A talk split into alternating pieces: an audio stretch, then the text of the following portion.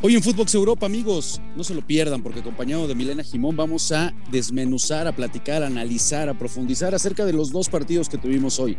En la victoria, gran victoria del Villarreal, que me parece que se termina quedando corto el resultado y le quita el invicto al conjunto de Julian Nagelsmann. Y por el otro lado, bueno, normal. Otra vez Benzema, otra vez el Madrid, siendo el Madrid de la mano de Courtois, el mejor portero del mundo. Vamos a platicar hoy, amigos, de todo eso en Footbox Europa. No se lo pierdan. Lo mejor del viejo continente en un solo podcast. Esto es Footbox Europa.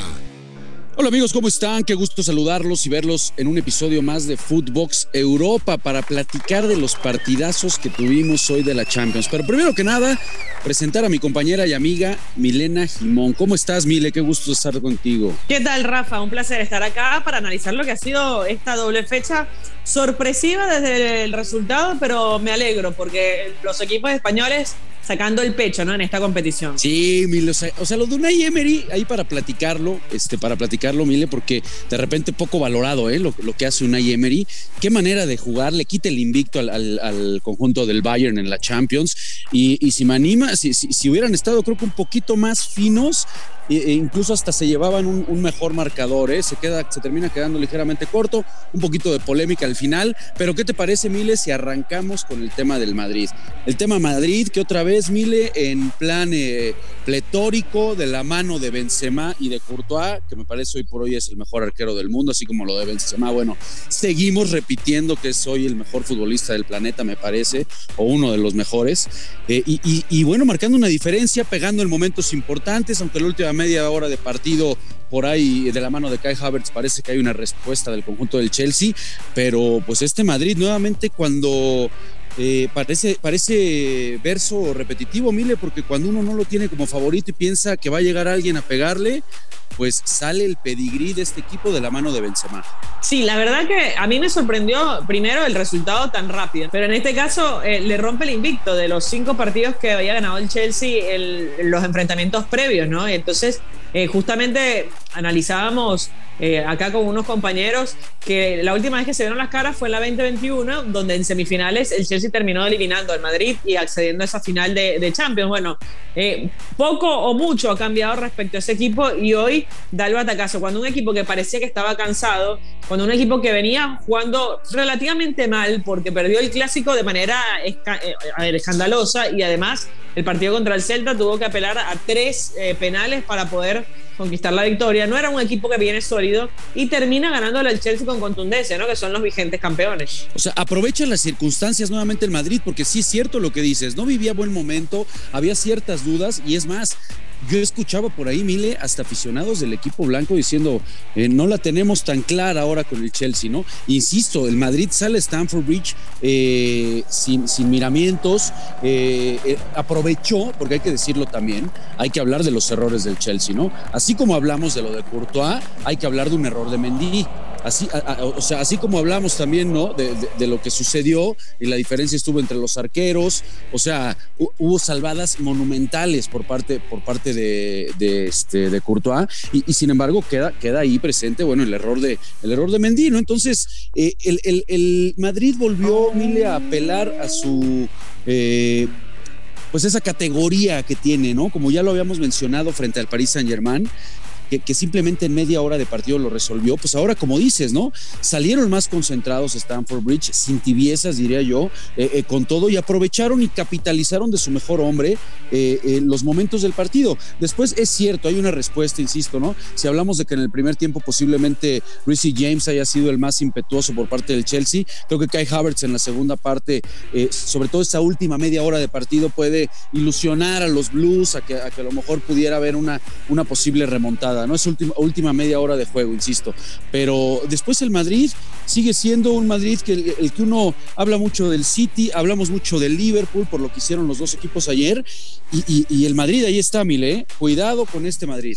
Sí, y un datito no menor que es la inclusión de Fede Valverde ¿no? en el 11 titular, cambiando de arranque el esquema, después se adapta un poco a lo que presentaba el Chelsea, pero un 4-4-2 que, que cambia el estilo habitual que tiene el Real Madrid, que sale con un 4-3-3 y le da más músculo y, además más recorrido a la banda, ¿no? De este jugador uruguayo que la verdad es todo corazón y por eso apela a Ancelotti a, este jugador, porque se había equivocado y aprende rápido de los errores Ancelotti. Se había equivocado la otra vez que lo quiso poner a Modric de falso 9 y, perdía a un jugador que era pase importante y además creador eh, en ofensiva, eh, como es Luka Modric. Y en este caso, con la incorporación de Valverde en esa línea de, de mediocampistas, le permite a, a Modric lucirse como, como se luce habitualmente. Pero bueno, eh, es 13 Champions contra 2 es el momento actual extradeportivo que vive también el Chelsea, porque yo creo que eso pesa un poquito sobre la cabeza de los jugadores, ¿no? Eh, no saben si el equipo va a dejar de existir si no consiguen comprador. algunos han hecho cargo de gastos para poder trasladarse a ciertos lugares. Eh, Aspilicueta renovó por un año, pero bueno, no sabemos si va a poder incorporar, porque, insisto, eh, en menos de 60 días, si no hay vendedor, podría desaparecer el club. Entonces, yo creo que eso obviamente también juega en un partido cuando enfrentas además a un equipo tan grande como el Real Madrid. Sí, decíamos, ¿qué tanto, ¿qué tanto va a poder o le va a terminar afectando al vestuario, al vestidor, eh, a la cancha precisamente, todo, todo el entorno que, está, que estamos viviendo, ¿no?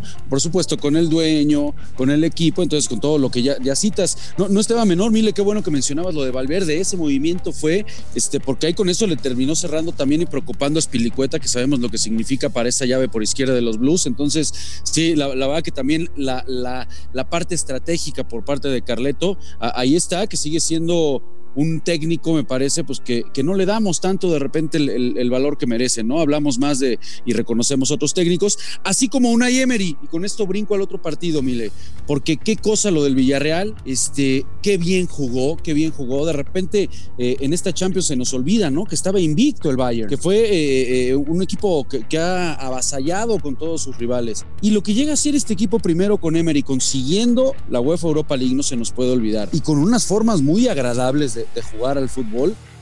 Hoy, eh, como decíamos en un arranque, Mile, no sé si compartas, me parece que el 1 por 0 se termina quedando corto. Si hubieran estado un poco más finos de cara al arco, eh, sentencian o inclinan un poco más la balanza a favor del equipo español. Mira, a mí la verdad que me gustó el partido que planteó Emery, considerando que tenía a ese superpoderoso del otro lado, ¿no? Y jugaba en condición de local. Eh, tenía que salir a buscarlo, porque sabe que en el Allianz Arena va a ser otra cosa y, el Bayern no sé si tropieza con la misma piedra dos veces, pero acá hay que darle todo el mérito al entrenador. Es un técnico, quizás no, a ver, no, lo han puesto en un pedestal donde debería estar, porque la verdad que equipos que dirige, equipos que potencia, y el Villarreal también ha sido muy competitivo esta temporada. Últimamente, en los últimos, me parece que se ha pinchado un poco. Eh, de hecho, venía de perder dos partidos en liga. Pero este compromiso demuestra lo estudiado que tenía su rival. Lo baja los Chelsea. ¿Te acuerdas que venía jugando arriba junto con Danjuma? Eh, lo baja un poco porque de esa manera le permite recuperar un poco más de pelota y, como tiene buen pie y buena salida, le, le da más espacios a, Gerard Moreno, que es un crack arriba, eh, se mueve fantásticamente, no así, obviamente que Luis Enrique lo llama siempre para la selección. Así que bueno, fue un lindo partido, eh, sólido en el fondo, con las dos centrales, Pau Torres y, y, Albiol, que están jugando muy bien. Y cuidado con este Villarreal, que, que a mí me sorprendió, pero bueno, eh, es un equipo sólido y que tiene a uno de los mejores jugadores de la Champions de esta temporada, que es Dani Parejo, que es eh, el, a ver, el, el, que maneja los tiempos de este equipo. Pero totalmente. hoy, por supuesto, destacadísimo lo de Lo Chelsea, comparto, creo que es el, mejor futbolista del partido por lo, que, por lo que termina resolviendo, pero al final del día la cabeza, el cerebro, el motor, como bien dices, el, tipo que maneja los hilos es el salido de las filas del Madrid, ¿no? El, futbolista Dani Parejo, qué inteligente es. Eh, bueno, él, en sus inicios, Mil arranca como un 10, ¿no? Él jugaba mucho más adelantado, casi como, como más debajo prácticamente del centro delantero. Y esa posición de, segundo contención, o bueno, en ese 4-3-3 como un volante mixto, pues la verdad que le, viene muy bien, es el líder de, este equipo, no, no hay duda que juegan muy, muy bien al fútbol. Ahora, le va, le va a alcanzar, porque bueno, como ya bien lo mencionabas, ¿no? Uno, quiere pensar que este conjunto del Bayern, este, en casa, eh, no, no, no, te la va a poner tan sencilla, ¿no? ¿Qué, qué, eh, Villarreal lo vamos a ver morir con la suya? ¿Tiene que salir a lo mismo? ¿Cómo ves la vuelta? Eh, yo veo un partido más cerrado atrás y me parece que este Villarreal tiene que salir a, jugar más o menos lo mismo, a buscar eh, resultados positivos, más allá de que el gol eh, de, visitante no le, no le ayuda como en la temporada pasada, pero sí buscar que el Bayern no se te encime porque cuando el Bayern pasa la mitad de la cancha se apropia ¿no? del espacio. Entonces tiene que salir a jugar más o menos lo mismo. Yo creo que haciendo un partido similar podría soñar con la clasificación. Bueno, pues ahí está lo sucedido. Yo creo que, yo creo que las series, eh, pues podemos hablar de que están, están eh, abiertas, ¿no? Eh, más inclinada la del Madrid, se ve difícil lo, del Chelsea, no sé si compartas. Esta, por supuesto, el Villarreal está más que abierta. las dos de ayer, bueno, pese a que, pese a que no, no gusta, no gusta, no, a nadie le gusta lo del Cholo Simeone, no, no creo que a ti te guste, mi querida, mi querida Vile. Este, Cero disparos en estas instancias de, una, de una competencia como es la Champions, ah, con un poquito más, ¿no? Habría que, habría que, estaba, estaba leyendo, bueno, ya ahora, ya ahora que salió a colación el tema del Cholo y con esto te la tiro de rebote y a ver qué me, qué me, dices, que el, que el Atlético de Madrid está dentro de las 10 nóminas más caras del mundo. Sí. Y, es uno de los entrenadores más caros del mundo. El Cholo Simeone. Sí. Y él es el mejor sí, pagado. Sí, eh, a ver, eh, no se le puede criticar a un equipo que se sabe inferior al otro jugar eh, en defensiva, ¿no? Pero bueno, es verdad que tiene una nómina, sobre todo en, los atacantes, muy alta como para poner un 1-5-5 más o menos fue el planteo del Cholo Simeone. Pero bueno, a la vuelta va a tener que ir a buscarlo porque ya tiene un gol de diferencia en contra. ¿Qué podemos decir? Que la única que ya está resuelta eh, o, más inclinada es la, es la del Liverpool-Benfica, ¿no? Que fue un partidazo, pero se ve, se ve complicado, me parece, ¿no? Mile, creo que de las, de las series que tenemos esa es la que está abierta, ¿no? Sí, porque yo no le doy por muerto al Chelsea. Yo creo que el Chelsea haciendo unos ajustes, acuérdate que los goles también llegaron por errores de tanto el arquero como la defensa. Entonces, y al final tuvieron para hacer eh, al menos un gol más, sobre todo por las buenas intervenciones de Courtois. Eh, yo no los daría por muerto al Chelsea, no creo que esté a nivel de, de ganarle con esa contundencia al Real Madrid, pero podría ser un partido más ajustado a la vuelta. Así que bueno, yo, yo coincido contigo. Para mí la serie más definida es la del Liverpool. Y, en cuanto a las otras, el City va a poder terminarlo de, capitalizar sin problemas o, vamos a ver ahora un 6-4 por parte del Cholo. Ahora va a tener más espacios el City, entonces por ahí lo termina goleando en el Wanda Metropolitano, porque Atlético tenía que ir a buscarlo. El uno, el, o sea, el, resultado de arranque no le sirve, tiene que salir a buscar un gol. Y en el momento en que salga a buscar un gol, va a dejar espacios que el City lo va a saber aprovechar seguro. Entonces va a ser un partido más abierto. Bueno, amigos, pues ahí está el análisis, por supuesto, dos partidos tan interesantes. Vaya, vaya jornada que vivimos ayer y hoy de la Champions el mejor, sin mejor, sin mejor, sin lugar a dudas, el mejor torneo de, del mundo en cuanto a fútbol. Mi querida Mile, pues muchísimas gracias, amiga, por acompañarnos aquí en Footbox Europa. Gracias a ti, Rafa. Un placer y bueno, atentos porque seguimos aquí con todo lo que sucede en el fútbol europeo. Abrazo, banda querida. Gracias por escucharnos, Milena Jimón, Rafa Márquez Lugo. Esto fue Footbox Europa, exclusivo de Footbox.